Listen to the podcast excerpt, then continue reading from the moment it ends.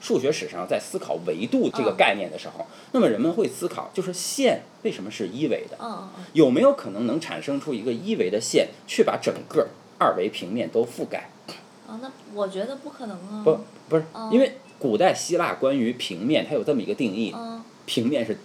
点的集合。啊，是吗？嗯，就你想想，你想想，直线是连续的点，嗯，平面是连续排列的直线。啊，这么说呀？哎，嗯那么在这个意义上，平面是点的集合。啊，那不跟说点不占据面积矛盾吗？所以这就是在古希腊人没有解决的问题啊。嗯，所以后来人解决，但是很多数学其实是在古希腊的这种基础上嗯去提出反来正的。它就规定这根对线能把面给占满。对对对嗯对，好不是不是规定，就是说嗯如果一个面是点的集合的话，那我就能构造一根线，让这根线穿过这个平面上所有的点。当这根线穿过平面上所有的点了以后，那么这根线还是不是一根线？就是说它是不是等价于这个平面？这就是皮亚诺曲线要解决的东西。嗯嗯嗯当然了，这个东西，这个东西，那么我为什么要说这个呢？但你知道我，嗯我不能接受说点儿根本就没占地方，你知道吗？这个点儿是零儿，对对那，它零儿怎么能构这样吧成？，哦好了，嗯好吧，，现在假装咱们就桑尼亚在下午给路易讲故事，嗯，豆子，嗯。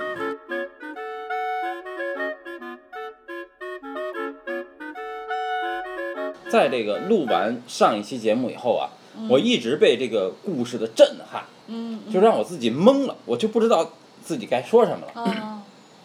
但是呢，经过了吃完这样一顿饭以后，嗯，我想，就是这个故事打动我的点，它不是因为奇，嗯它是人，嗯就是说但是呢，嗯我不得不说嗯，虽然他说的是人，但是他通过人呢，他把这个国际象棋或者说棋类游戏，嗯嗯，最 为真谛的一点嗯表达出来嗯了，并不是规则，而是意志的胜利。可是我觉得这恰恰不是棋类游戏的灵魂，因为这是所有棋类的共性，对，就是说所有棋类的，但是共性就不是灵魂。我觉得人的嗯共性就不是人的灵魂，你的灵魂在于你你你你你你和别人最不一样的地方。这个故事让我觉得特别好，就是在于它描写的不是一个普遍的人。嗯他不是熟悉的陌生人，他是一个特殊的人，嗯，并不是所有的人摆到了那个位置都会做同样的都事情，会做同样的事情。对嗯，不是的，嗯一定不是的。嗯大家会每个人会有各自完全不同的反应，也许有些人还也会有特别精彩的反应，嗯但是我们就不知道了。哦所以我觉得，真正属于国际象棋的魅力在于，它和我们了解过的其他的棋类，它本质的不同是什么？哦，所是以什么我觉得从这个入手，我想从棋本身入手。嗯嗯嗯，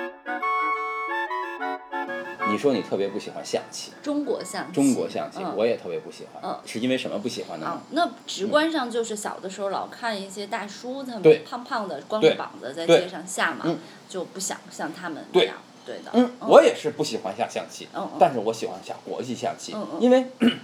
都高级哈，嗯对啊呀、嗯那个时代，嗯，就是那样的音乐的背景下，嗯然后吃着小甜点，嗯然后嗯嗯在一张精美的桌子上下象棋。对，尤其是 杜尚对呀、特别喜欢下对呀、啊国杜际象尚自己还棋哦设计过国际象嗯而棋且，他也很帅，对，让我有欲望做这期节目的一个根本动因呢，嗯是因为我想买一副包豪斯呃在三十年代的时候设设计计的的国际象棋。嗯嗯嗯嗯这套国际象棋大家可以淘宝搜一下，嗯嗯，啊很五千贵多块钱，对对对嗯，。然后呢，到现在我在定做一你副，决定自己做，嗯，那个棋它的形式感很强，它的兵是小方块，嗯然后它的那个车是个大方块，嗯这意味着他们两个的走法是一样的，嗯，一兵个往走前一走，块儿，嗯一个兵往前走走很多块儿，对，所谓的那个象，也就是主将，嗯嗯它设计成了一个叉叉。嗯嗯。那么这意味着什么呢哎？它这没有斜一着交对，叉走，斜是的线，然后在这里有趣的就是那个后嗯嗯，随便走，不是随便走嗯，是它既可以走车的横嗯竖直线，嗯也可以走向的嗯斜线。嗯所以在这个后的设计里，它是一个正方形的方块，嗯上面斜着放了一个小的方块。嗯嗯嗯在国际象棋里有一个规则，就是兵走到底线嗯是可以变的。嗯嗯嗯，那么一般情况下，很多人会选择变厚，因为他谁都可以变啊。嗯对但是变厚是最有特征最强的，大嗯所以很多国际象棋里都有两个王后的棋子，对但是实际上我们在下的时候只需要一个，那对一个是准备兵到了底变的线嗯变的时候用的。嗯嗯嗯所以你看，它这个王后的棋子是一个大方块，上面落着一个小方块。嗯你想象一下，如果在包豪斯这副国际象棋里，你没有那个备用的王后棋子，你只需要用一个兵的棋子加上一个车的棋子落在一起，就是王后了。嗯嗯而他的王这个棋子嗯是在全场唯一出现圆形的棋子，嗯，就是他在一个方块上放了一个圆，嗯表示王。嗯然后他设计的最精彩的是马的形态。嗯我们一般说，在国际象棋的棋子里，马是最精致的一个，嗯嗯，它它骑最士具的象。形象，嗯但是在包豪斯设计的那套国际象棋子里，它的马是一个正方块，嗯但是它缺了两个角，嗯嗯它的两个斜对角线一边缺一个角。嗯嗯，那么这就表示马的步伐是走走六格对角走，矩形，对，所以它通过这些子，它完全没有这些子的具象的含义，嗯但是它把这些子的抽象的逻辑关系在棋盘上的关系全都交代出嗯来了。嗯，就是我当我看完这幅国际象棋以后，我再看所有的国际象棋都 low 是吧？都多余。比如说，为 什么国际象棋是奥林匹克的项目之一是，但是中国象棋就不行、嗯是因为它的规则就跟它这个设计一样，是有最小元素的，嗯就是所有的走是的法都是以一个方格为基本单位，对对都可以化约到这上对的。对，它可以可以可以规没错约没，国错中国象棋就不行，比如说没马错是不是别马腿儿了也不行，嗯然后田那个象就只能走田，然后象还不能过河，嗯它没有可以所有的子子力都是的化约为最小单位是那的么一是个的标准。是一的，旦有了这个最小单位，你那个棋，包豪斯设计的棋就是以最小单位为一个基对。本思路对来，它设计除了它最小单位的这个思路以外，没有多余的思路。嗯是我小的时候啊，就是嗯说，为什么之所以一看国际象棋就就有了兴趣呢？其实，最让我对它产生兴趣的是它的那个格儿，嗯是它棋盘的黑白格儿。嗯嗯嗯哎，你注意过吗？在荷兰小花派里面，嗯地砖对，就是那样式儿的，就是你有没有就是思考过国际象棋棋盘的这个黑白格儿的这个东西？嗯就是为什么它是个黑白格？或者说，为什么从荷兰小花派开始那么流行黑白格的这个元素？嗯，因为二元对立是西啊方思想的精髓呀、是吗？哦，那我那我可能没想那么多。嗯，而且它那个规定的好多，比如白格象、黑格象，比如说它每个人的走法都是是的以二元为基础来设计的，对的。对，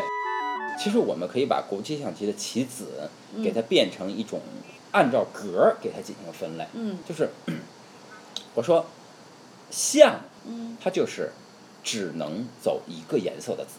嗯，对的吧？。就嗯是说白格象到不了黑格，就是对的只能在同样的颜色的格儿里面走，嗯嗯这是象的集合。嗯嗯那么马呢？嗯，马只能不同颜色走。对，所以它俩就形成了一个完全不同的两个区域。嗯就是他俩非是即否嘛，嗯他俩成了一对矛盾的命题。车就是他俩的交集，嗯呃，他俩的并集，嗯嗯就是它既可以到从白格到黑格，嗯嗯也可以从白格到白格，嗯也可以从黑格到白格，嗯那它就是这么一个逻辑。嗯所以在这个意义上呢，车和后是等价的，嗯嗯，它活动的范围都是黑格就是白它格从都黑白可的以这个角度嗯，它是等价的。所以这样的话，我们就可以在国际象棋的棋子之间建立这么一个集合逻辑。嗯所以说，在这个意义上，我就思考到了国际象棋，其实它作为一个棋类啊，嗯它和任何一个其他的棋类，它有一个最本质的区别是什么呢？嗯就是它是一个二维的棋。嗯中国象棋和国际象棋都有一个很类似的规则，就是嗯车走直线，马对走日。嗯但是，诚如你刚才所说，嗯，中国象棋的马走日，它是会别住对马有腿儿条的。件，嗯就是我，我从初中的时候就在思考嗯这个问题：为什么国际象棋可以不别马腿儿？嗯，因为子什么力中国计象棋算就才方便呀。我觉得这不是嗯思维的本质。哦，思维的本质是中国象棋的马之所以能被别住这个马腿儿，嗯是因为它是线性逻辑，哦，它的马的路线它是在走一条线。那么，如果当有一个子在你马的这条线上的时候，哦哦就别住了。注意看，你现在想一个日子哦，嗯在哪儿变马腿儿，在那个马的位置的上方的那个那个格儿，嗯嗯嗯，跟它的那个交叉点，而不是它的对角点。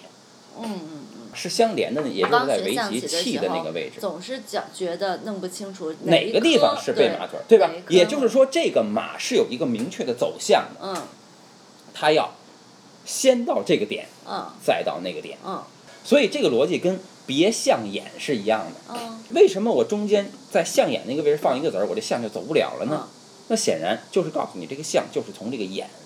过去的。嗯那么你再想想，就是国际象棋的这种走法里面，国际象棋里的马呀嗯，它它没有变马腿儿这一说，没有也就是说，它要走到这个六六六六矩形的对角的时候，嗯它其实既可以从这边走，也可以从那边走。而既然如果全是子儿挡住了，我也可以过去，嗯因为什么呢？我就是可以过去它。可以跳过去其实关键点是用这个矩形去规范的。嗯我不是用这个路线去规范的嗯，而且还有一个有趣的规则，就是兵吃子儿的问题。嗯嗯兵走是直着走，吃子儿的时候是斜着吃，并且还有一个吃过路兵的原则，嗯嗯嗯就是当我走过中线以后，嗯那么对方的兵走两格走到我的侧面旁边嗯，那么我可以到斜前方把它吃掉。嗯那么这个是在中国象棋里无法思考的一个吃子的规则，嗯就是我怎么吃完这个子以后，我并没有落在这个子的位置。嗯嗯而是我落在了它的前面，却把“跨”这个字把它给吃掉了。嗯这说明什么？嗯这说明这个兵它不是在控制这条线，嗯它是在控制这个区域，嗯对的它有一个区域的概念。嗯所以这就是为什么国际象棋的棋子都落在格里，而中国象棋的棋子都落在线上对。如果这样的话啊，嗯其实就是说，我们说国际象棋，它是在实际上每一个子的走的方式，嗯嗯其实它都都是有自己的形的，嗯对吧？嗯嗯那么这样的话，我们就可以把国际象棋的这种思维转换成另一种思维去思考。其实我觉得这两种思维是等价的，嗯那种思维就是俄罗斯方块儿嗯嗯嗯啊。你注意看俄罗斯方块儿它的最原始版本，它那几个几个行形，嗯它有一个特别长条的东西，最需要的大家都在等长条的过程里面死掉那个就像车一样，嗯因为它它其实那个长条就是说明的一个车的路线。嗯嗯咵咵咵，对吧？而而那个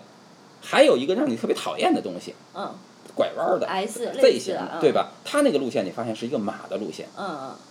对角嗯、嗯斜对角，嗯对吧？然后还有一个东西是 L 型的拐弯，嗯嗯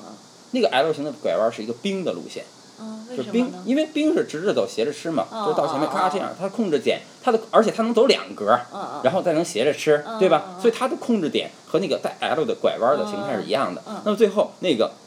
傻方块儿，嗯嗯嗯，田它是字王格的儿，走王的嗯步伐，它可以直也可以斜嗯，但是它嗯一次只只能能走走一一格个哦，它是王的走法哦。但是俄罗斯方块里是不可能有后的，因为后其实就是王的扩大化。嗯如果出现了一个后的走法，那整个一个大方块落下来就满了嗯，所以它没法设计嗯，象也没法设计嗯，因为象的它是斜格，它的格与格之间没有边的连接线，嗯，它没法在俄罗斯方块出现。嗯否则的话，，它就是一个那样的哒哒哒哒哒那样的几个点，它嗯不能连起来，嗯对吧？嗯所以这两个子是没有的。嗯但是其他的子你会发现，跟国际象棋的棋子的走法是吻合的。嗯嗯这样的话呢，实际上你就把国际象棋这样一个子在棋盘上走法的这个规则嗯转换成了一个图形嗯，的规一个则。面积的，对，实际上就是说嗯，我在国际象棋棋盘中控制的时候，就相当于我怎样用这几个基本的形，车的形、马的形、兵的形、嗯嗯，嗯嗯王的形去把这一个棋盘给填满。嗯嗯嗯，那么，如果你在这些形都把这个棋盘填满了，这整个棋盘都在你的控制嗯，之那内。别人就没地儿走了，对，所以以俄罗斯方块也是啊，嗯看你如何用这几个形去把整个的那个空间嗯嗯嗯，填满。哦所以这两者在思维思维上是一致的。哦，这样嗯呀，但是你在中国象棋中是没有办法找到这种关系的。嗯嗯，都所是以线性关系对啊，对，嗯所以这就是说，国际象棋的本质，它不是一个线性的棋类。嗯哦，其实通过国际象棋的这种 对面的理解，嗯其实我们恰恰可以思考在线和平面之间能不能建构这样一个关系，因为嗯就是国际象棋的走法我们可是理解成一个是线的线性，嗯但是其实它的结构我们却可以理解成一个面。面嗯的，嗯，对吧在这种规则之中，对嗯线和面就进行了一个转化换，，嗯，对嗯，嗯嗯嗯嗯，好的，嗯，再见。啊，好吧，嗯。嗯